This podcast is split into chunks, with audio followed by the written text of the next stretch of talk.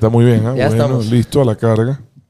Si hablo aquí no se escucha, pero si hablo aquí estamos claritos, ¿viste? Perfecto. ahí con voz, voz de locutor mismo. Voz de varón, papá. Chévere, ¿eh? Gracias. Está montado esto. Así sí fue una, una inversión un poco, Chévere. un poco chévere. interesante, pero el, el producto final es muy bueno. Tremenda calidad de imagen, ¿no? Una locura. Sí, sí, sí, sí. Ni porque soy feo salgo mal, ¿eh? Increíble. No, eh, los TikToks y los clips que siempre sacar de esto, ya vas a ver, son súper, súper dinámicos, súper Chévere, chéveres. bacán. Te van a gustar bastante. Así que, ah, esa también, claro. Está Eh, perfecto. ¿Está bien la altura? Perfecto. Sí, le subí porque ya me imaginé que eres, eres bien alto. Como tú por ahí, ¿no? ¿No? ¿Cuánto mides? Un 83. Ah, entonces yo soy, yo soy un 80. Eres Ah, ahí vamos por ahí, por ahí estamos. Sí, sí, sí. Bueno, eh, Otto Ramón son el Holzner. Ya estamos. Ya, estamos. Ah, esto, no es, te creo. esto no es Mira, tú pensabas que estábamos recién calentando. nada. Es directo, sin Directo, preguntar. entrando y, entrando y hablando. Chuta, bueno, ¿qué fue, hermano? Gracias por la invitación. No, gracias, gracias por estar acá. Y nada, eh, más que nada, a ver, ¿extrañas Cambridge? Me estás recién llegadito al país. ¿Extrañas todavía esa parte de los Estados ¿Tú Unidos? viviste ¿Cómo en? Estados Unidos? ¿Dónde viviste? Yo en Los Ángeles. Un poquito más loco, ¿no? Por allá. Sí, sí, sí. Y el, el calor, y los terremotos y todas Sí, las los incendios forestales. Incendios. Ah, Tremendo. ¿Te tocó alguno? Cerca. Eh, claro, todo lo que es Malibu, todo lo que es el Ah. Pacific Palisades siempre se incendia. Mira, estuve un año allá. Más que extrañar Cambridge, porque a mí me gusta mi país. Yo he vivido dos veces fuera del Ecuador, las dos veces he regresado. Extraño un poco esa situación de estar tan cerca de mis hijos, de mi esposa, estar allá en una intimidad distinta, ¿no? Eh, como familia. Y la verdad que fue una experiencia como familia, como padre, como esposo, espectacular. Harvard Kennedy School, nada más y nada menos. Fuiste a través de un fellowship invitado para un programa de administración pública del cual te acabas de graduar. Fuiste a compartir muchas de las experiencias que viviste tú, sobre todo en el tema Tú sabes, pandemia. ¿Tú, tú que estuviste, ¿Cuánto tiempo viviste en Estados Unidos? Nueve. Nueve años. Voy y vengo, sí, pero- Sigo buscando el término de fellowship en español, porque significa en alguna forma amistad, pero es una figura que no existe Sí, en las universidades no latinas. es como ni beca, no es cooperación, no, es una- invitación. no eres profesor, Sí. tampoco necesariamente eres alguien que va a compartir con la comunidad académica sus experiencias y que si además eh, lo deseas, estudias, que es lo que yo hice. Entonces, ¿qué hacía? Eh, compartía mis experiencias principalmente en manejo de crisis, ya que sobre todo la pandemia, con la comunidad académica. Y una vez al mes aproximadamente daba alguna charla y el resto del tiempo era estudiante, esa, esa es la verdad. Claro, y eso eso quería ir, porque como fuiste a compartir también tus experiencias, obviamente también tienes que haber sacado experiencias. ¿Qué le sacas tú a ese periodo en Harvard para el día de hoy, con lo que aprendiste ahí, aplicarlo hoy en Ecuador en este contexto? Yo creo que las experiencias que uno vive, su trayectoria, nunca queda ahí fijo. Siempre tienes que encontrar oportunidades para hacer de esas experiencias mejores aprendizajes. Y creo que eso fue principalmente. O sea, te hablé de la parte familiar, que para mí fue Ujú. parte de la decisión, además, porque yo sentía que le debía ese tiempo a mis hijos, a mi esposa. Entonces dije, vamos a estar un año acá en condiciones distintas, más, más cercanas. Eh, esa fue quizás parte de la decisión de irme, yo tengo mi trabajo, tengo mis cosas y no es muy fácil dejarlo, pero, pero lo otro ya en lo profesional, en lo académico, eh, yo viví experiencias muy duras, muy difíciles y, siempre he sentido que quiero hacer mejores aprendizajes de esas experiencias y para, para eso fue una gran oportunidad. Y luego me encontré con otras cosas que quizás yo no estaba esperando, como la calidad de las personas que están ahí, el nivel, la- las experiencias de los otros también, que te nutren, que te alimentan. Eh, más, que, más que lo académico como tal, parece porque eso quizás tú lo puedes estudiar, lo puedes encontrar en cualquier lugar, pero es el ambiente que está generado en torno no solo a esa universidad, a la Universidad de Harvard y todas las, sino en torno a la comunidad de Cambridge, en donde está MIT, en donde está Tufts, es una comunidad académica que te saca un rato de la discusión típica, tradicional en la que estamos encerrados aquí en el Ecuador y te permite eh, entrar en otra perspectiva y empezar a pensar en otras cosas que yo creo que el país también tiene que empezar a analizar. ¿no? Y acabas de mencionar MIT y ahí también Claudia, tu esposa, estaba Ah, estudiando. caramba, pero has hecho tú tu tarea a, profundidad. Yo estoy casado con una mujer largo más inteligente que yo, largo más capaz, espectacular. La- la- me, me da pena que me encantaría compartir más esta, esta experiencia con ella ahora, esta, esta campaña, pero bueno. Ella de nuevo está asumiendo el, el rol que le tocó cuando fui vicepresidente, que es estar con nuestros hijos, que es lo más importante que tenemos. Eh, pero Claudia es una mujer que ha encontrado, ella estudió filosofía, pero ha encontrado en el tiempo una vocación por los temas de sostenibilidad y ambiente. Lo ha hecho con mucho éxito y, y yo, la- yo soy admirador de mi esposa. Primero, más que estar enamorado, soy- que además lo estoy, soy admirador. Y ella ahora encontró también la oportunidad de estar en, en el Massachusetts Institute of Technology, o MIT, haciendo un posgrado en sostenibilidad. Casi nada, ¿no? Nada más. Así que ella estaba en Harvard, yo estaba en MIT y mis hijos discutían. Ojalá Dios quiera tengan también la oportunidad, estoy seguro que sí. Tienen que estudiar, tienen que prepararse. Discutían que cuál era mejor, ¿no? Yo digo, como todo en la vida, depende. Depende de qué estudiar, sí. qué estás buscando, cuáles son tus expectativas. Es relativo, pero yo no sé si los history buffs y la gente que le encanta la historia después pueden dejar en los comentarios de este podcast, pero en el caso de que llegues a la presidencia, no sé si es que habrá en la historia republicana del Ecuador un, primer, un presidente y una primera dama que ambos estuvieron en dos instituciones de educación Ivy nivel Bueno, top. MIT no es, pero Ajá, top, no es parte de Ivy League, pero, pero es top. de las más rankeadas del mundo. Sin duda, es uno y dos y van alternando. Cuando Sí. es uno Harvard, es dos MIT y viceversa. Pero sí, son grandes universidades y como te digo, hay otra cosa, ¿no? Yo, yo fui profesor en la, La Universidad de Guayaquil, ¿no? la Universidad Católica de Católica Guayaquil. de Guayaquil. Dos años, fue una experiencia muy especial para mí. Me gusta compartir con la comunidad académica. Y, pero dejé eso porque me, me casé, mi trabajo, dejé eso. Y desde el 2000, ¿qué será? 2009, Ujú. yo no había vuelto a tener un contacto real con la comunidad académica como el que tuve ahora. Y para mí sí fue importante ver cómo, cómo ha estado cambiando el mundo universitario, cómo ha estado cambiando la tecnología en pedagogía. Eh, créeme, créeme que fue una experiencia en ese sentido, también una actualización, si se quiere, porque hoy en día las cosas cambian más rápido. La tecnología avanza a una velocidad ya que ni siquiera la terminamos de- de alcanzar Te tocó el GPT estando allá, me imagino. el último mes, antes de graduarme. Impresionante. Y creo que es una herramienta que está siendo mal interpretada, porque Sí. no es para copiar ni para plagiar, es como tener un asistente, que si tú sabes lo que quieres y entiendes lo que estás haciendo, es muy potente, porque comete errores. Pero si tú no sabes lo que estás haciendo, ni sabes lo que quieres, ni entiendes lo que estás escribiendo, vas a pasar errores. Pero si estás claro, si has estudiado, si sabes lo que necesitas y le pides con nivel de especificidad lo que, lo que te hace falta, es una gran herramienta. Lo utilicé el último mes en esa forma y, y de verdad me, me agradó. Has utilizado Mid Journey, No, no. el de las imágenes. Ah, no. Es buenísimo. o sea, No, es- no, no. después podemos conversar. Ese también es muy no bueno. lo he visto, para- pero, pero, pero parte de lo que te decía respecto a salir un poco de esta discusión interna que tenemos Sí. permanentemente en el Ecuador y ver el mundo desde afuera, tiene que ver con la inteligencia artificial que está en pañales y la potencialidad que tiene y las oportunidades que eso representa, pero también los riesgos que eso implica en términos laborales y hacia dónde se va a ir el mundo laboral y qué podemos hacer como país para aprovechar esta oportunidad de que estas herramientas, inteligencia artificial, blockchain, pueden ser utilizadas para hacer mucho bien, para combatir corrupción, para lograr eficiencia, eh, tantas cosas que, que creo que, como te digo, está en pañales, estamos recién viendo cómo esto va a ir creciendo y, y van a ser años interesantes al menos en esa materia. Hay una cosa que no me quería saltar cuando estábamos hablando un poco de Claudia. Bueno, ella tiene la fundación Yo Siembro. Entonces, sería muy interesante también ver cómo, cuál sería la función de la primera dama en este caso. Segundo, eh, siguiendo el tema de lo que acabas de decir, que ella también es muy enfocada con el tema ambientalista, el tema de la sostenibilidad. Y también tiene esta pasión por... Aquí la cargo a mi mujer todo el tiempo. si ella ve una botella, si me ve, uy, cada vez que voy a los mercados me dan sorbete. En serio. Claro, y no sé cómo explicarles, pues que, tú sabes que eso es Claro. ah, pecado capital. Entonces me, 100%. me ven, que han de creer que es raro, porque normalmente aquí hay esta idea que el sorbete es una herramienta de higiene para no tener contacto con el vaso. Pero yo tomo directo del vaso. Han de creer qué le pasa a este señor que no usa el sorbete, ¿no? Y bueno, creo que tenemos que hacer conciencia todavía en muchas cosas en el Ecuador. Cómo disminuir el uso de plásticos es uno de ellos. Eh, sobre todo los que, los que son de un solo uso y sobre todo los que tienen una potencialidad de causar daño en el medio ambiente, como son los sorbetes y ya tú sabes la historia con, con las especies marinas y los riesgos que esto representa. Pero claro, mi esposa lanzó, cuando yo decía, ¿sabes qué? Es que ella, ella es verdad que es bien canchera y bien capaz. Ella lanzó una campaña en Guayaquil y decían, ¿qué le pasa a esta señora? Iba tienda por tienda, restaurante por restaurante con la campaña de Sin Sorbete, por favor. Mm, Tuvo mucho éxito con una amiga muy querida que se llama Verónica. Tuvieron mucho éxito las dos, muy potentes en redes sociales. Y hoy en muchos de esos lugares o ya no te dan sorbete, salvo que lo pidas, o te dan sorbete biodegradable, que creo que es hacia donde hay que ir. Eh, Claudia tiene este proyecto, que es un proyecto muy grande ya, internacional, además que se llama la Fundación Yo Siembro, o el o Yo Siembro.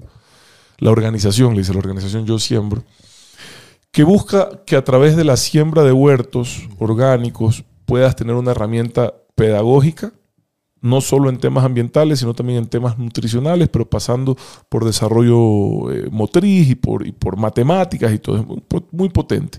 Lo ha llevado con mucho cariño, yo le he acompañado siempre, ya desde, hace, desde la edad de mi hijo. Mi hijo tiene 12, desde que tiene un año. 11 años le he acompañado en esto. Eh, vamos a las escuelas, eh, digamos, más olvidadas del país y llevamos este método pedagógico, instalamos huertos.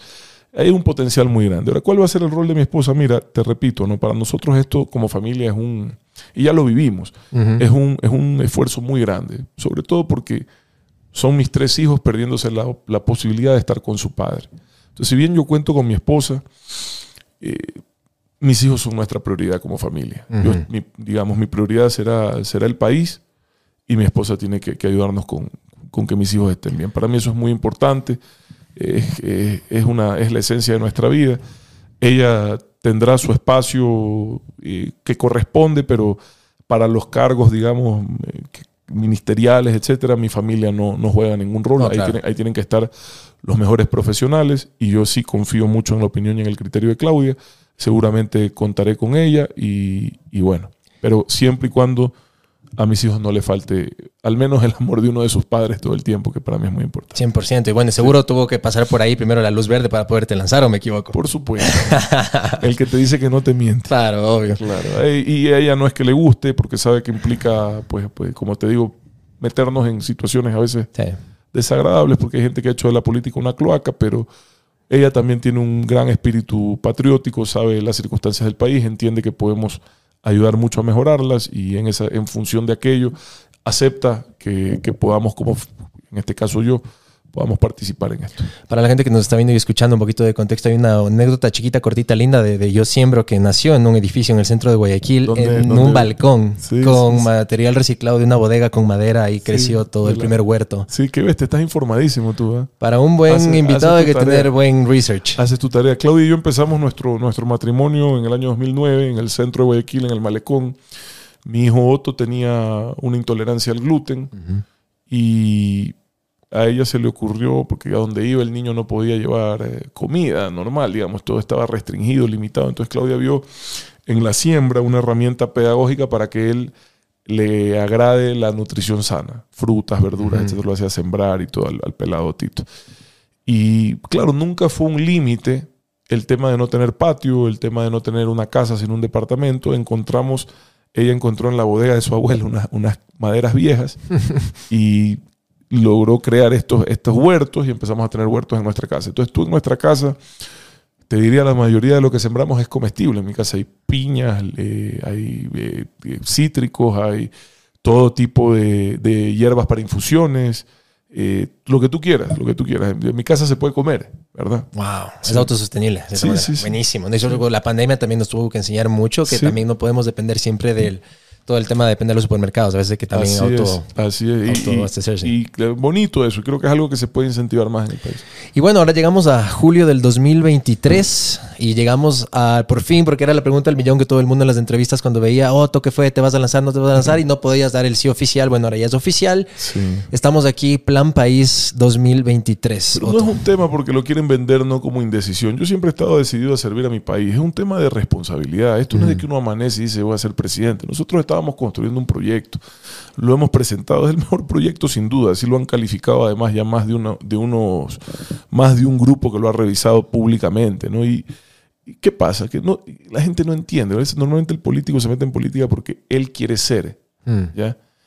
Y esa no es- ¿Vanidad Diego, dices tú? Puede ser. Mm. Esa no es mi motivación. Mi motivación es qué puedo hacer.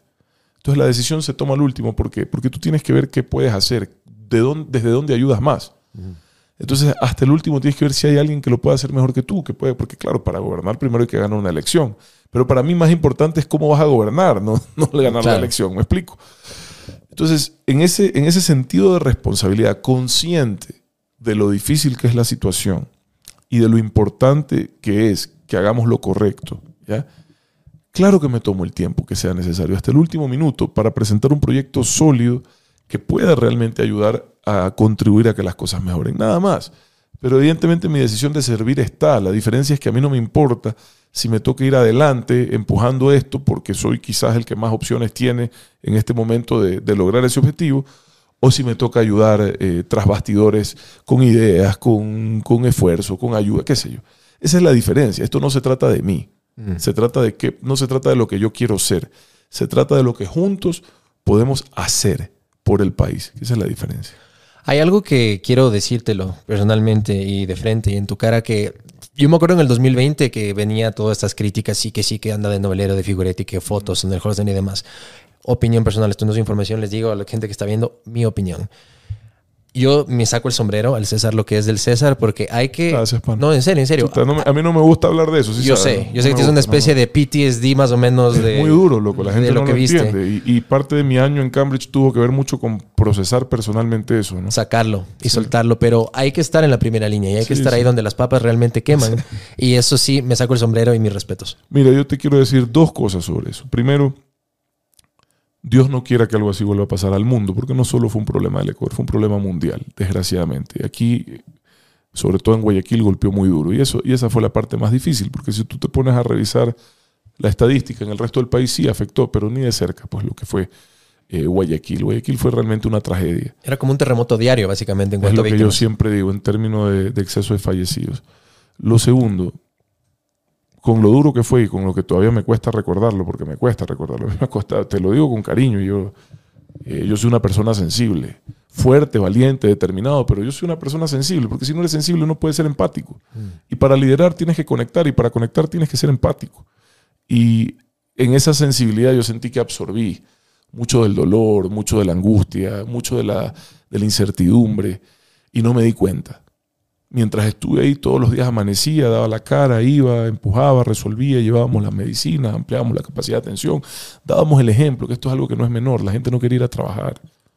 Y tenían razón, y eso es algo que yo no entendí, siempre lo explico así.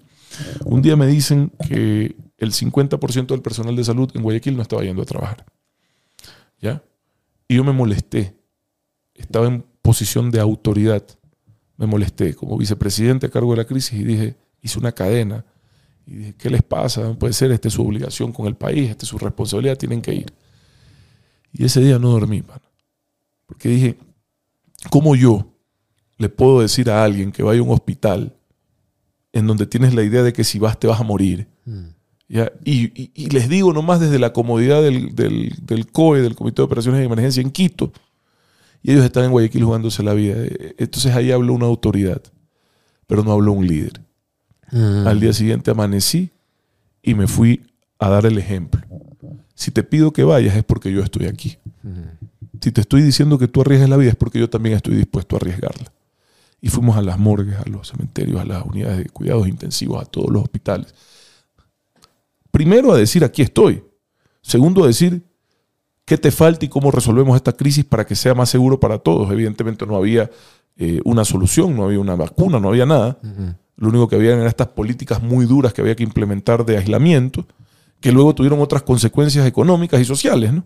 Muy graves también. Y peor después del paro indígena. Claro, veníamos ya golpeados, pero con esto, con todo esto dicho y con todo el dolor, y a veces te digo, no me gusta ni hablar y lo digo siempre, no deja de ser el mayor honor de mi vida haber podido servir mientras pude hacerlo. Lo hice de corazón, me parece una estupidez, falta, falta de, de sentido común, o sea, fotos con todo el cariño. No habrá mejores lugares para tomarte fotos que donde tienes que ir a arriesgarte tu vida, que estaba haciendo campaña política, decían. Cuando había dicho que yo no era candidato a nada, no tenía ningún interés.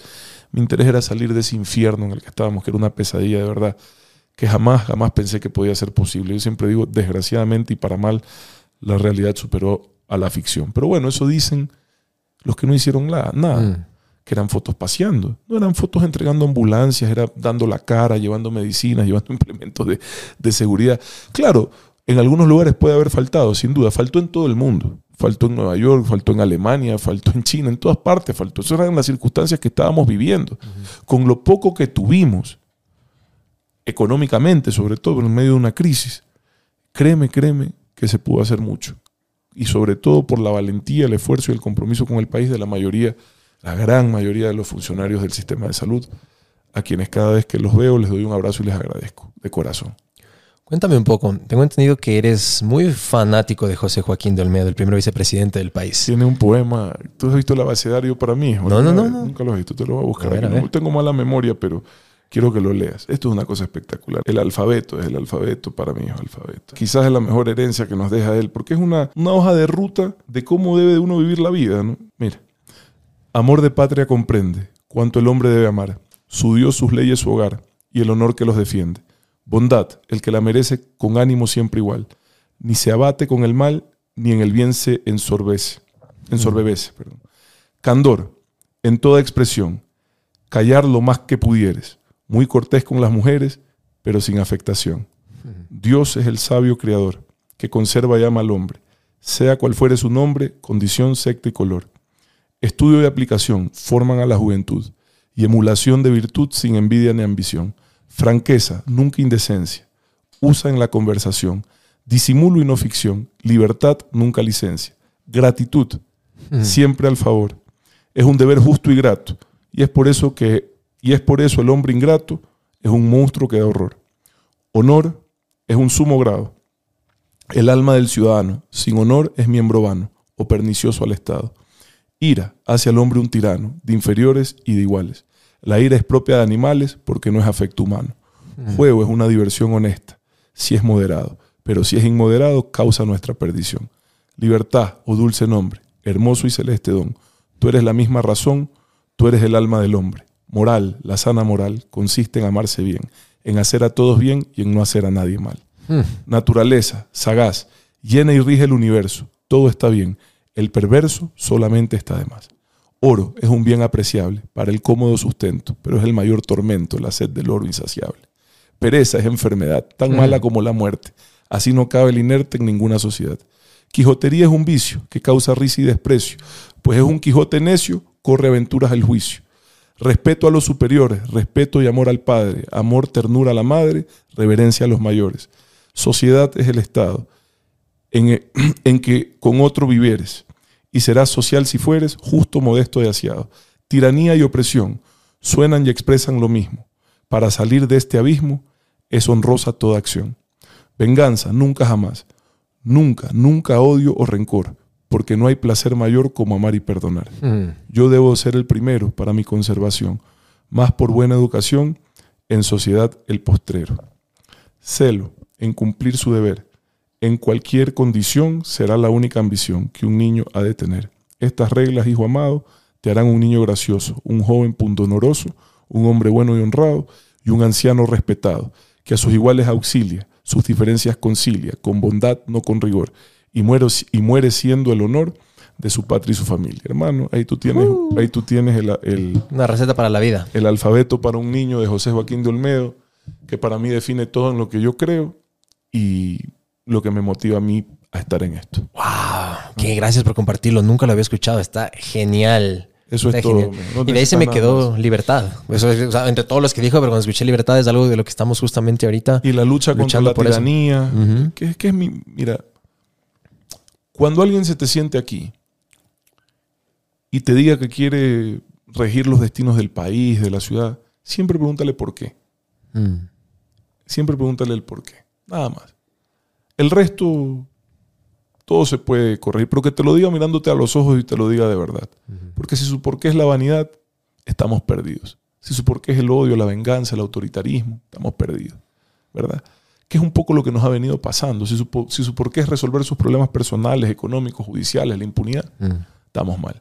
Pero si su por qué es realmente saber que tiene la capacidad de servir, de ayudar, de poner su corazón, como siempre yo digo, de tomar decisiones desde la razón e impulsar acciones con el corazón, ahí sí vamos a salir adelante. Ahí sí vamos a salir adelante. La gente tiene que saber cuál es su motivación. Todos los días de mi, de- durante la pandemia, a mí lo que, me, lo que me permitía hacer lo que hacía era tener clara mi motivación que era servir, que era ayudar, que era resolver esa crisis, que por algo estaba ahí, que si estaba ahí es porque tenía la obligación, si se quiere, de, de poner el pecho, de dar la cara, de, de- de asumir culpas y responsabilidades también, porque errores cometí, muchos, muchos, porque uno no es perfecto. Pero ese por qué, lo que te motiva, lo que te mueve a hacer las cosas, es fundamental. Y no solo en la política, cuando emprendes, cuando, porque tú eres una persona que ha, ha tenido éxito ante la adversidad, que has salido a buscar oportunidades afuera y seguramente tu por qué era lo que te hizo empujar ese, ese, ese anhelo ¿no? hacia el éxito. En mi caso fue diferente. Yo me fui sin un porqué y lo conocí en el camino. Bueno, no es malo, pero perdido. lo encontraste. Ujú, sí. ¿Qué edad tenías cuando te fuiste? 24, casi 25. ¿Y cuál es tu por qué hoy? Tener paz. O sea, obviamente me gusta contar historias. Soy un storyteller nato, como tú también lo eres porque eres comunicador. Yo soy abogado y actor, pero me gusta hacer un montón de cosas porque todos hacemos varias Bueno, como, facetas. como actor eres un, un na- un narrador perfecto. ¿eh? Correcto. Es un contador de historias que esto viene desde la caverna. Todo el mundo se sentaba alrededor del fuego. Contar historias es una práctica que la tenemos desde siempre. Pero el, el por qué es eso, es llegar a la gente, es moverle, es hacerles pensar, el con pensamiento un crítico. propósito, con un Claro. propósito, claro. Un propósito positivo, bueno. Sí. Pues la gente que usa el poder para el mal, no para perpetuarse. Para... Digo, pero por, No. por- Me- megalomanía, diría yo en una palabra. también ocurre mucho. Narcisismo, psicópatas, algunos, como dijiste, la falta de empatía, a veces se puede también caer en otras cosas. Yo, o sea, para mí que nadie me quite la humildad, la sencillez eh, y las ganas de ayudar. 100%. Es lo que me mueve, nada más. Hay uno que me hizo acuerdarse de José Joaquín Dolmedo de Hamlet. Hay uno de William Shakespeare que justamente, príncipe de Dinamarca, 16 años, quiere vengar la muerte de su padre, está perdido. Y hay una parte que igual Shakespeare se manda unas tres páginas de reglas para la vida. De cierta manera es, es fascinante. Lo voy a buscar. Algún rato. Voy a buscar. Algún rato lo compartimos. Otto, eh, hay, una, hay una parte que quería decir que lo vi por ahí regado en Twitter, porque el Twitter obviamente aguanta todo, pero este tweet se me quedó en la cabeza. Eh, Era más o menos como por así decirlo los Avengers de la política en el país. En un mundo ideal, en un mundo donde todo funcione, presidente de la República tendría que ser Otto Sonnenholzner, secretario de Seguridad Jan Topic y presidente de la Asamblea Fernando Villavicencio. Ahora, justamente topas el tema de la vanidad, el tema del ego a veces. Yo me acuerdo que tú desde el 2020 venías diciendo, no, yo me lanzaré cuando el país me lo pida porque estoy trabajando en un proyecto y demás. Pero y hablabas mucho de la coalición, de generar... unidad, sí. Correcto. ¿Por qué otra vez volvemos en el 2023 a esto que hay muchos Pero candidatos y no se mejor generó? y, y muchos hicieron el esfuerzo, ¿no? Eh, son ocho y no 16. Sí. Muchos hemos hecho alianzas. Eh, yo intenté, llegamos a estar casi cinco organizaciones políticas, al final quedaron tres. Dos en la papeleta, uno no se pudo inscribir por razones legales, pero eh, yo estuve trabajando en la unidad. Estuve cediendo los espacios, pues ceder no es perder. Si hay un propósito mayor, ceder no es perder. Eh, pero bueno, todos tienen aspiraciones, digamos, y ya contra eso no puedo hacer mucho. In- intenté con algunos, todos, todos te dicen que van a ganar, ya que puedo hacer, yo les enseño las cifras, las encuestas. y- yo soy bien práctico, bien pragmático. Si yo no tuviera los números, no participaría. Porque de nuevo, no se trata de mí ni de lo que yo quiero hacer, como te decía, se trata de lo que juntos podemos hacer. Y claro, yo hoy tengo una- un apoyo ciudadano, no, se ha mantenido en el tiempo, a pesar de que estuve fuera, pero y ese apoyo lo quiero traducir en un proyecto de país, no de persona de país. Hablemos un poquito justamente del proyecto de país. Cuéntanos un poco qué es lo que tienes planeado para la gente. Asumo y de lo que he visto tu plan de gobierno, la prioridad está en seguridad. Acabo de ver que hablaste también de crear una especie de brigada anti-extorsiones co- comandada por la Policía Nacional. Cuéntanos un poquito de esto porque esto es algo que la gente sumamente tiene muy preocupada el tema de la seguridad en el país. Mira, el plan de gobierno, digamos, el, el oficial y formal tiene cinco ejes. Pero nosotros, por razones eh, de eficiencia comunicacional, para poder llegar con el mensaje de la ciudadanía, lo hemos, lo hemos reducido a tres o simplificado en tres, que es paz, plata y progreso. Seguridad, economía e inversión social. Es el pan, techo y empleo del 2023. si se quiere, o sea, paz, plata y progreso. ¿Por qué? Porque evidentemente la paz es la consecuencia de la seguridad, pero es un concepto mucho más amplio. No es solo el tema de, de que no me roben, sino el tema de estar tranquilo en mi tierra, como siempre digo yo. No andar pensando que me tengo que ir, ¿verdad? Entonces es un tema de quiero vivir en paz. Más, tengo derecho a vivir en paz en mi propio país. Y es una propuesta de seguridad que quizás lo has escuchado y no, no vamos a entrar mucho en detalle en eso, pero control de cárceles con tecnología y creación de regímenes de máxima seguridad, control de armas principalmente con eh, inteligencia, tecnología de inteligencia para poder estar cinco pasos adelante y no tres pasos atrás. Eh, y luego un sistema novedoso que es el de jueces que puedan despachar en casos extremos de inseguridad desde el extranjero de forma telemática, en sedes diplomáticas, para, poderle- poderles garantizar su vida. Porque hay muchos jueces honestos, muchos fiscales honestos. Eh, hasta los matan, viejo, y no hay derecho a tener que morir por estar combatiendo a los delincuentes. Eh, pero a ellos hay que garantizarles la seguridad inicialmente dentro del país. Si las condiciones no lo permiten porque es una amenaza grave, deberían de poder tener, en casos excepcionales, la posibilidad de despachar telemáticamente desde las sedes diplomáticas en el extranjero. Ahora, Adicionalmente, hay dos cosas que estamos reforzando en la comunicación que tienen que ver primero con que quien alza un arma y apunta contra un ciudadano, contra un policía, tiene que saber que se va a encontrar con la fuerza letal. Porque esto de que tenemos que esperar a ver si se le ocurre disparar, perdóname, yo ya he visto demasiadas vidas perderse, grabado, filmado, y los policías sin poder actuar. ¿Por qué? Por, lo, por el hecho de que creen que si actúan y hacen su trabajo y defienden la vida, van a tener que irse presos. Entonces, todo el respaldo a los policías que en defensa de la vida utilicen el armamento letal, ya en contra de quien atente contra la seguridad de un ciudadano. Y si lo hacen, se van a poder defender en libertad van a tener el acompañamiento jurídico y al final del proceso, si la justicia no hace lo correcto, vamos a garantizarles un indulto para que no se sientan limitados a actuar. Yo conozco varios casos de policías que siguen hoy, muchos de ellos presos, por haber hecho su trabajo y no está bien. Yo no soy un hombre violento, yo, no, yo soy un hombre de paz, pero creo que la fuerza, el monopolio de la fuerza lo tiene que tener el Estado. Y si un delincuente saca un cuchillo, un policía saca una pistola. Mm. Y si un delincuente saca una pistola, un policía tiene todo el derecho a utilizar el uso de la fuerza letal. Punto. Así son las leyes para poder tener orden en un país, si no es imposible. Peor con la amenaza de inseguridad que tenemos. Y lo otro es que por desgracia en los últimos dos años se ha creado este tema de las vacunas o extorsiones, que es el nombre formal, digamos, del delito. No existía en el Ecuador, era marginal. Hoy es generalizado en todas las ciudades del país. Se necesita una atención puntual y específica para atender ese problema. Porque es un problema distinto. Tú los tienes filmados, los tienes grabados, pero libres. Entonces necesitamos crear este bloque anti-extorsión que se dedique a cazar, darle caza a estos vacunadores y meterlos presos, para que se sepa que esto no es algo que podemos permitir que se normalice. Porque aquí tenemos la mala costumbre de normalizar lo negativo. Mm. Y empezamos a creer, sí, ya es parte del paisaje. Que la basura esté tirada, que me extorsionen, que me secuestren, eh, que, me, que me caigan los chulqueros. Y aquí se convierte todo eso en parte del paisaje. No lo podemos permitir. No podemos permitir que se cotidianice lo negativo. Y de ahí viene la siguiente parte, plata. Que tiene que ver con la recuperación económica. Y como yo sí sé a lo que voy y entiendo de administración pública y entiendo la- las oportunidades y las limitaciones de lo mismo, te digo, se concentra en la reactivación y recuperación de la infraestructura pública deteriorada.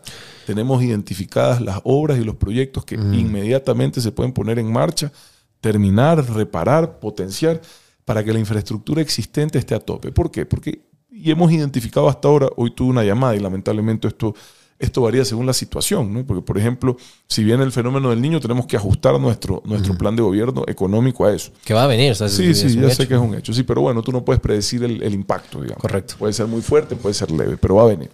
Entonces, nosotros hemos identificado entre 1.500 y 2.000 millones. Dejo ese margen de 500 millones porque ahí hay que hablar todavía con un par de multilaterales con los que no he terminado de conversar.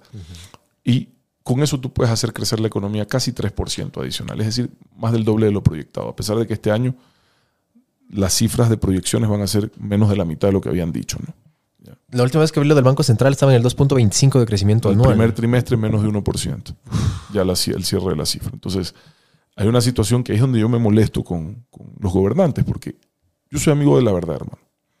En la peor crisis de la historia de este país, yo salía en televisión y por más dura que sea, te decía la verdad. ¿Sí? Me hacían hasta los memes que decían, quédate en casa, ch-", ¿verdad? Porque yo te decía la verdad, porque la verdad es la única forma de poder gobernar. Todo lo demás pierdes credibilidad y si pierdes credibilidad no vas a poder gobernar. Tu palabra tiene que valer. Entonces, me molesta que el gobierno no diga la verdad. Que nos digan.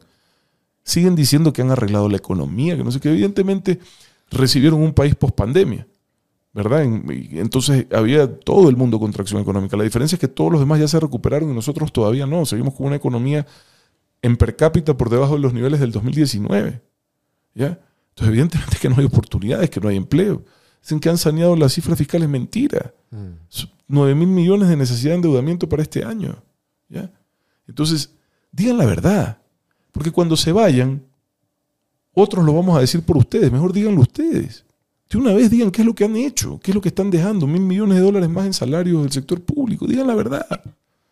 50 mil barriles menos de producción petrolera antes de la votación del Yasuní. Digan la verdad. Eso, ya ahí ya vamos contando casi 3 mil millones de dólares de, de, de problema fiscal. Digan la verdad. Dijeron que iban a reducir el déficit vendiendo activos del Estado, no los han vendido, bueno, el déficit es mayor. Digan la verdad. No mientan.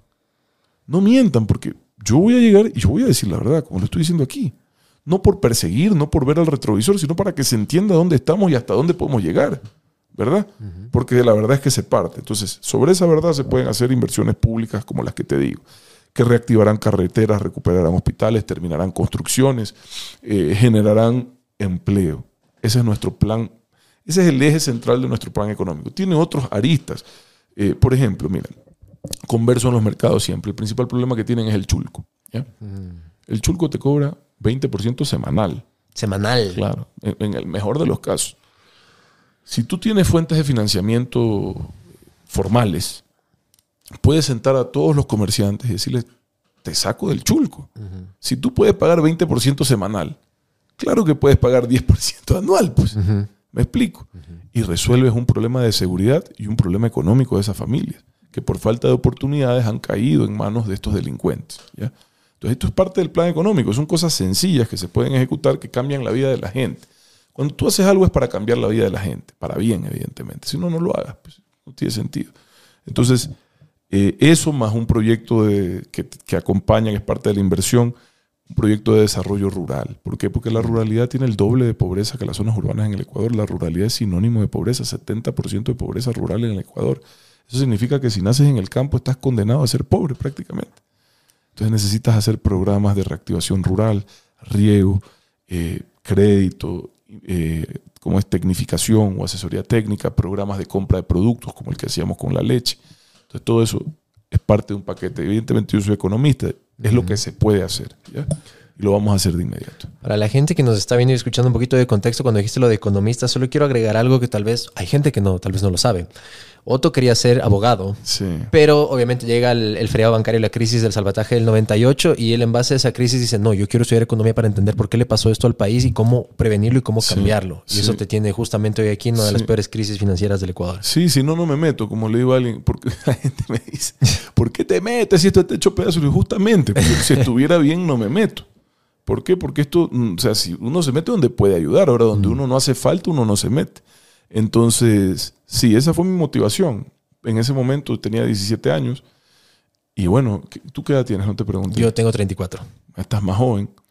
No sé si recuerdes, pero en todos los colegios, en todos los hogares, en mi hogar también sufrimos mucho esa crisis. Mi papá tuvo una quiebra muy grande porque además se le combinó la mancha blanca, que fue una enfermedad que aniquiló la industria acuícola. 90, y claro. nosotros éramos proveedores de- del sector acuícola, con eh, la crisis financiera y bueno, mi papá tu- tuvimos una quiebra familiar, digamos. Y lo sufrimos en todos los hogares del país, yo te diría. No sé, no sé cuál será la excepción. Y a mí me cambió los planes de vida. Quise entender qué había pasado. Ahora, me animé con un poquito de dudas porque yo, yo creía que yo era más hábil para la comunicación, para la lectura, para la escritura. Entonces dije, voy a ser abogado porque tenía como, yo creía que yo tenía esa, esa vocación o esa, o esa capacidad. Uno a veces cree. Y dudaba de mis capacidades numéricas, pero resultó siendo las matemáticas, la estadística, eh, resultaron siendo cosas que me gustan mucho. Les cogí el gusto. También depende de quién te las enseña y cómo, ¿no? Sí. Como todo en la 100%. vida. Pero bueno, sí, así que aquí estoy. Ya son casi 20 años desde que me gradué de la universidad. Uh, Imagínate. bastante tiempo. Claro, me gradué en el 2006, en pleno mundial. De Alemania, pues. De hecho, Obvio. de hecho, me gradué en junio, me parece, y me quedé a ver el mundial. no, Claro, estuviste en me Gelsenkirchen y todo eso. Gelsenkirchen, eso está más difícil que Sonnenholz. Gelsenkirchen. Eh, Kirchen. Kirchen. Es- Así es en alemán. Gelsenkirchen. Gelsenkirchen. Jugamos Gelsen, en Gelsenkirchen. Ah, ya ves. en Hamburgo, en Berlín, Ajá. en Stuttgart, Stuttgart fue contra ya la Inglaterra, ¿no? contra Inglaterra, Mm. en donde hermano Carlos Tenorio, gran jugador, por cierto, acaban de asesinar. Justo a su hablar de eso en Esmeraldas. Sí, mi, mi más sentido Terrible. pésame. Es un amigo Carlos y además una persona a la que el país le dé muchas alegrías. Un abrazo, Carlos, estoy pendiente de llamarlo. Eh, Carlos, oye, tenía el gol ahí. Sí. Y ¿La que le pegó al poste? Al palo. Sí, no. al palo. Y después viene Beckham, y poca gente se acuerda. Beckham vomita. Beckham se va al borde de la cancha, vomita. Y dice, bueno, pues está jodido Beckham. Era la estrella en ese momento. era, era Rooney, Beckham. Vomita. Y pero a los cinco minutos un tiro libre adentro. A ese mundial no pudo ir eh, Pepe Pancho Ceballos, que iba a ser el arquero, creo que tuvo una lesión. Fue Cristian Mora y, también estaba Cristian Mora. Villafuerte, que era el titular y perdió los amistosos. ya iba a decir el apodo de Villafuerte, pero me lo guardo. No sé qué será de la vida del hombre y no quiero, no quiero crear problemas familiares. Pero sí, tapó More. Bueno, pero un partidazo. El mejor, para mí el mejor mundial que ha jugado El Ecuador. mejor, el mejor. Y, y qué, qué buen mundial. Y creo que hoy tenemos una selección que nos puede llevar muy lejos. ¿no? Sí, hay que soñar. El cielo es el límite. Veamos que Félix Sánchez Vaz ojalá los organice bien, pero lo que más hay es madera. Y ese mundial es para mí también el mejor recuerdo de- para mí de la selección. Lo viví ahí. me vi los tres partidos. O sea, disfruté hasta el, hasta el, el de Berlín que Alemania nos goleó, porque solo Claro. la sensación de estar en un mundial. Claro. Cuando Edwin Tenorio le metió un codazo a Michael Bala que casi le rompe la nariz. sí, sí, Qué bestia. Edwin Tenorio. Pero te encanta el fútbol, porque buena Ah, no. memoria. ¿eh? No, sí, sí, en eso. Igual el otro día justo hablábamos con Andrés Gushmer de ese mundial y me contaba que él después. Él estuvo fue. ahí, pues yo estuve con él ahí. ¿Ah, sí? Yo creo que sí estuvo ahí, me parece que sí. Ya. Andrés, sí. Sé que después se fueron a Guayaquil con Luis Fernando Suárez a comer sushi y que ahí le admitió y le dijo, pana, la cagué, o sea, arrugué, aflojé mucho Contra con Inglaterra. Inglaterra. tenía que haber metido más. Ah, no te crees. Sí. Equipazo. Sí. Y, y sabes que ahí estos personajes de la historia del fútbol de Ecuador, como Jaime Iván Caviedes, ¿no? Claro. uf. Pucha, o sea, qué tipo, qué talento. ¿no? Quizás le faltó disciplina, orden, acompañamiento, no sé. Porque fue una de las primeras estrellas internacionales que tuvo el 100%. Ecuador. No sé si eso. eh, Alguna Entonces, vez conversé- Spencer obviamente lo ganó absolutamente todo, mucho antes. Aguinaga también fue el jugador de la década en México, pero obviamente, No, puta, Caviedes o sea, a nivel es técnico era el tipo- más Caviedes es dotado. un tipo que llegó a España y le metió un gol de chilena al Barça. pues. Mm. De sombrerito también a la Juve, a, a Y al Buffon Real en su Madrid época. trae un golazo. Ese, tipo es un fenómeno. Iba al mundial y mira que no estaba como en su mejor momento. Mm. Y lo primero que hace es meter un gol y se pone la máscara de Otilino, ¿te acuerdas? Que era tu apodo en el colegio. Ajá. Me vacilaban con Otilino Tenorio, sí. Pero eres barcelonista, ¿no? Barcelonista. Yo también, yo también, bien, bien, bien. Bien, ahí ahí estamos. estamos, ahí estamos. Estamos conectados, pero bueno, eh, Oti. Pero era porque eres velocista, ¿no? Eras velocista en el colegio. Yo era, mira, esa es otra historia, ¿no? Que quizás, yo creo que el deporte marca mucho en la vida, a un, a un joven, a un niño. Y creo que la educación pública carece de eso, o por lo menos no está bien establecido. A mí me parece que el deporte tiene que ser parte, y el arte tiene que ser parte fundamental de la educación básica. A mí me marcó. Yo soy el tercero de cuatro hermanos, todos mis hermanos buenos deportistas, y yo no era tan buen deportista. Y, pero tenía un tío que, que en paz descanse, murió muy joven, tío muy querido, que me decía, no, es que todo está en tu cabeza. Si tú le dices a tu cabeza lo que quieres y le das esa orden a tu cuerpo, tú lo vas a lograr. Y me metía en atletismo. Mm. Y desarrollé tal condición física, de velocidad, de fuerza, de salto, que pasé a ser un gran deportista en todas las, en todas las disciplinas, menos en natación. Porque fue algo que nunca pude hacer bien. No me preguntes, como que muy pesado, no sé. Pero claro, velocista, eh, voleibolista, basquetbolista, futbolista. Nosotros en el colegio jugamos balonmano, que no es un deporte muy común en el Ecuador, pero es un deporte maravilloso. A mí me encanta balonmano, me gusta el tenis. Así que cualquier deporte yo me defiendo. ¿No le entraste a la novelería del pádel? No he entrado todavía, lo veo, lo veo muy aniñado, pero dicen que está de moda. Está súper de moda aquí en Quito. hay Como Tiene que ser 30 bacán. canchas, creo. Tiene que ser bacán. Me dicen que es un accidente la creación de ese deporte. ¿Ah, sí? Un tipo en México que quiso. ahí, justo el fin de semana preguntaba que es un tipo en México que no le dio el espacio para hacer una cancha de tenis y, y en su casa y armó esa, ese asunto y ha creado una revolución, al menos regional, ¿no? Porque juegan en todos lados. Y en España también juegan bastante. Sí, hay unos videos que ¿Ya se jugaste? ¿Ya jugaste? no? Aún no, aún yo juego, tenis, entonces Ah. yo sí soy más no, purista quieres, en no eso. quieres que se te dañe el, el golpe. Es que es diferente, es diferente la técnica, pero, pero igual sí quiero, me da, me da, me da- me da Claro. curiosidad de saber. Pero a mí me encanta el deporte y, y hoy me sirve mucho porque, por ejemplo, recorro los barrios. Pues anoche, no, el, el lunes en la noche estaba en Guayaquil en un parque, estábamos haciendo el lanzamiento de la política de seguridad y estaban unos pelados jugando boli. Me llaman, ya saben que juego, juego, y juego bien. Con el ecuaboli me cuesta un poco más porque Así no, te vi en Cuenca y echando caboli. no puedes rematar. ¿Verdad? ¿Cómo rematas con el ecuaboli? La net está más alta, la pelota es durísima. No- no en la sa- mi casa. Claro, no sacas de arriba. Y al quinto saque te partes la mano, lo tienes que sacar de abajo. Pero lo disfruté también. En principio es lo mismo. En principio es lo mismo, pero tiene Pero su- su- con tres en lugar de seis. eh, Y claro, la cancha es más grande, me parece, o es igual de grande, por lo menos la, la red está más alta. Y bueno, la mi casa. ¿no? Claro, La parte mano. O sea, le pegas un manazo a la mi casa, el tercer manazo ya estás que pides perdón, pues hermano. Sí. Oye, Otto, a ver, algo para diferente para la gente que nos está viendo y escuchando. Te voy a lanzar cosas que tengo entendido que son facetas de tu vida. Ya. Quiero que me agregues una que sea nueva y que nos sorprenda de algún hobby o pasión tuya que no conozcamos. DJ, bartender, mesero, velocista, jugador de fútbol, radiodifusor, empresario. ¿Cuál es ese hobby? ¿Cuál es esa pasión? Acabas de decir tenis, fútbol, eso, bueno, fútbol sabía, pero no tenis. ¿Qué? ¿Cuál es ese Oye, hobby? sabes- Cocinero también. También me gusta cocinar. Si tú sabes que me encanta, yo soy empresario de distintas áreas. Yo emprendí con mis hermanos. ¿Cuál es como la que más te, en la que Eso te iba a decir, eso te iba a decir. Soy agricultor, soy constructor, soy comerciante, pero la que más me gusta es la construcción. Mm. Y me encanta y me sirvió mucho en el servicio público, porque nadie me podía sorprender, pues yo ya sé cómo, digamos, así como con cuántas papas se hace un locro, bueno, yo ya sé con cuántos kilos de cemento se hace un metro cúbico de hormigón, no sé si me explico. Entonces, eh, esas cosas a mí me sirvieron mucho. Y me encanta la construcción, te voy a decir, porque yo hice muchos años comunicación. Y en- igual que tú, entrevistando y todo. Y por más que es una vocación, y hice, fui docente, y por más que es una vocación y me gusta, al final no sientes nada tangible. En construcción, todos los días ves lo que haces y lo puedes tocar. No sé si me explico. Y es como, a mí me empezó a dar eso una paz mental de sentir que lo que hago me lleva, me lleva a algún lado. Igual en el sector público. Entonces, mucha política pública, muchas decisiones pues, que tardan mucho en- en- en dar resultados. Pero cuando haces obras, cuando haces construcción, yo me dediqué mucho, mucho a, terminar obras inconclusas. Era un gobierno sin plata. Me dediqué mucho a identificar lo que estaba votado. Y entonces se entregaron hospitales, carreteras, UPC, este, escuelas, todo. ¿Por qué? Porque a mí eso me da paz mental, me da tranquilidad. Es como que entiendo la importancia de todo lo demás, pero necesito algo que sea tangible para poder sentir que se, que se avanza. ¿no? Así que eso, si quieres, no sé, la faceta de constructor es la faceta favorita, si se quiere. Para poder ver algo materializado, construido, fijo. que paso por ahí, cada vez que paso, o sea, Sí. cuando estoy con mis hijos me dicen que a veces es difícil explicarles mi trabajo, ¿no? Claro. Entonces, cuando paso por algo que hemos construido, mira, eso construí, ah, ya listo, ya ese es el trabajo de mi papá, me explico, hace eso, se puede ver, se puede to- tocar, Voy a tener que acelerar porque ya se nos acaba el tiempo, ha pasado volando. tranquilo.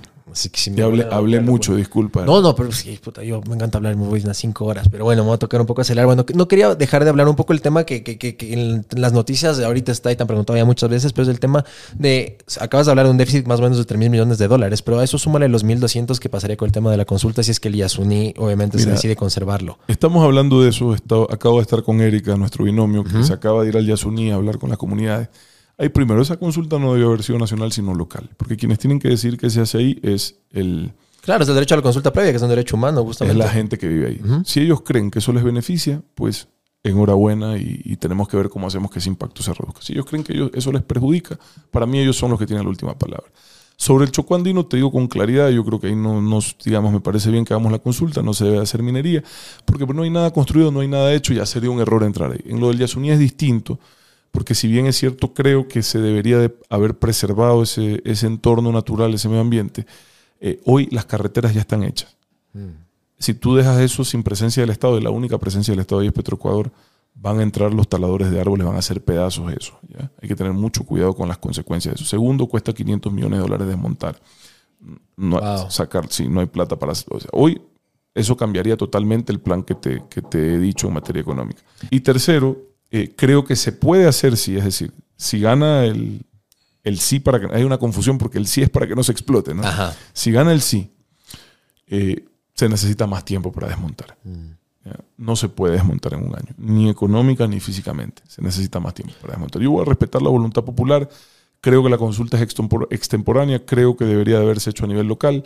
Eh, es- yo voy a estar en la posición, y eso tengo que hablar con Erika, en la posición de la comunidad. Si la comunidad cree que les ha servido, pues bien. Y si la comunidad cree que no sirve, lo vamos a apoyar. Un poquito más de contexto también para la gente que nos está viendo y escuchando. Erika Paredes, eh, binomio presidencial de Otto, es eh, una experta en el tema, ha trabajado más de 10 años en Naciones Unidas con este tema en más de 60 países y de hecho le ha ayudado a ahorrar muchos millones de dólares a varios países y En justamente compras públicas unificadas y la otra especialidad de ella es la atracción de fondos verdes para Correcto. conservación ambiental, que es lo otro en lo que vamos a trabajar. Porque ahora sí, aquí hay un tema que no es menor.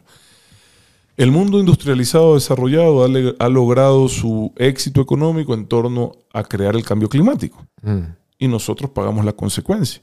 Nosotros tenemos un patrimonio ambiental, un activo biodiverso que le beneficia al planeta entero y no recibimos nada a cambio.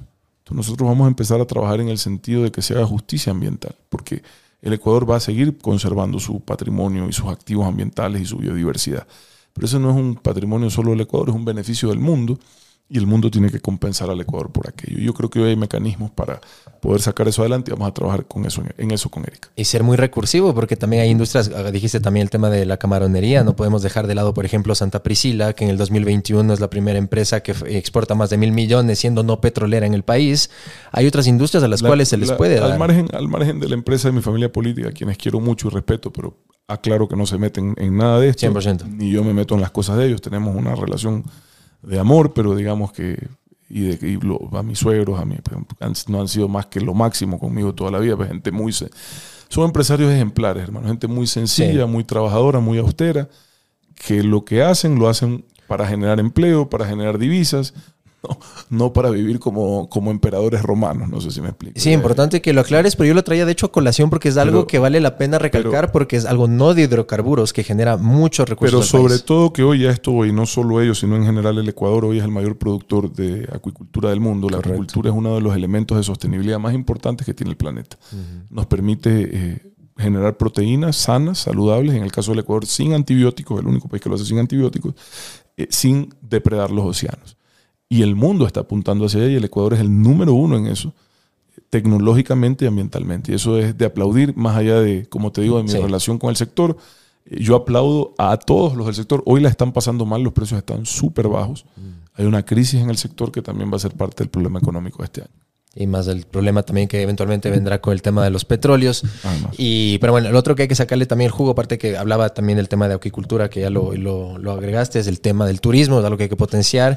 El Ecuador tiene para fácilmente quintuplicar su potencial. 100%. Nos falta. bueno, Niels Olsen es para mí un gran ministro. Un amigo pero sí. Un amigo, yo no juzgo, mira, porque es claro, él está en un gobierno hecho pedazos. Sí, ¿no? sí, sí. Pero él está haciendo su trabajo. Yo no juzgo a la gente en función de, que- de en qué gobierno estuvieron, sino qué hicieron cuando tuvieron la oportunidad. de 100%. servir. Yo no soy sectario, yo reconozco las cosas bien y critico lo que está mal con objetividad. Y respeto a quienes me critican con respeto, nada más. Solo veo países como Perú o Costa Rica que no, no o sea, Oye, son mira- hermosos, pero no le piden favor al Ecuador. Mira que todo el mundo habla del Salvador en el tema de inseguridad. Y yo hablo menos del Salvador en eso. Creo que hay cosas que, que suenan correctas, como el tema del control de cárceles, y es parte de nuestros proyectos. Pero en donde más hay que admirar al Salvador es que tiene cinco veces más turistas que habitantes. Sí. Sí, la atracción de capitales también fue a raíz y- de lo de Bitcoin. Y, y, bueno, eso no le ha ido muy bien, pero en lo otro, en lo de, lo de turismo, históricamente El Salvador tiene, y ahora con lo de la seguridad mucho más, me parece que es cuatro o cinco veces más turistas que habitantes. El Ecuador tiene el 10% de turistas sobre habitantes. Wow. Sí, es algo, es algo que hay que explotar mucho. y te digo con todo el cariño El Salvador, país que conozco. El Ecuador Es no más le- lindo. No le pide ningún sí, favor. No le pide ningún favor. ningún favor. 100%. Y, pero también es importante el tema de convertirlo en un hub financiero, quitar impuestos, atraer inversión, como hicieron eh, Bukele con el tema de empresas de inteligencia artificial, empresas de blockchain. El mismo Panamá, que es otro país dolarizado, también es un hub financiero. Bueno, somos los tres países dolarizados, dolarizados de la región, El Salvador, Panamá y Ecuador, y tenemos esa potencialidad los tres. ¿Le tienes miedo a la muerte? Depende, hermano. No me gustaría, me gustaría morir de viejo en la paz de mi hogar, te soy sincero. Ya si eso llega y he hecho todo lo que creo que había que hacer, sobre todo dejar a tres hijos que sean personas de bien al servicio de su país, me muero tranquilo. ¿Cuándo fue la última vez que lloraste? Chus. La última vez que lloré, ¿cuándo habrá sido? Yo, a mí me cuesta mucho, como te decía, recordar lo de la pandemia. Eh, el otro día fui a una casa aquí en Paján y la señora que, que me recibió se puso a llorar y me, me sacó una lágrima de la Mm. emoción, sí. De la emoción, porque se, se acordaba de... Yo no la conocía, ella había grabado un video que te lo voy a pasar. De hecho, está, de hecho hoy día lo subimos a la red. Y cuando me vio se puso a llorar y me conmovió. Mm. Me conmovió, sí. Por favor, a esa cámara, ¿qué le tienes que decir a toda la gente del pueblo ecuatoriano que te está viendo y escuchando? Que un Ecuador de paz, de prosperidad, de progreso es un, es un país posible y que lo podemos hacer si juntamos nuestro esfuerzo, nuestra capacidad y nuestras ganas de servir y las ponemos a hacer lo correcto, que es atender las urgencias que tiene la gente. Si dejamos de lado las broncas, los bochinches, los berrinches y nos dedicamos a trabajar, créanme, créanme que las cosas van a cambiar nada más. Tengan fe que sí se puede y lo vamos a lograr. Otto, muchísimas gracias por Gracias estar a acá. ti, gracias a ti, un abrazo. Chao, chao. Tremenda entrevista que te mandaste. Gracias, Juan. Es el abogado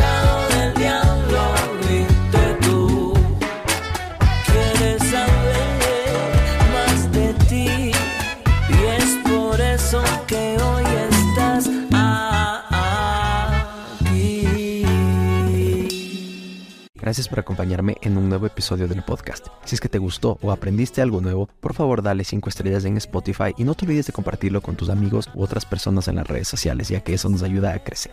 Nos vemos la próxima. Que estés bien. Chao, chao.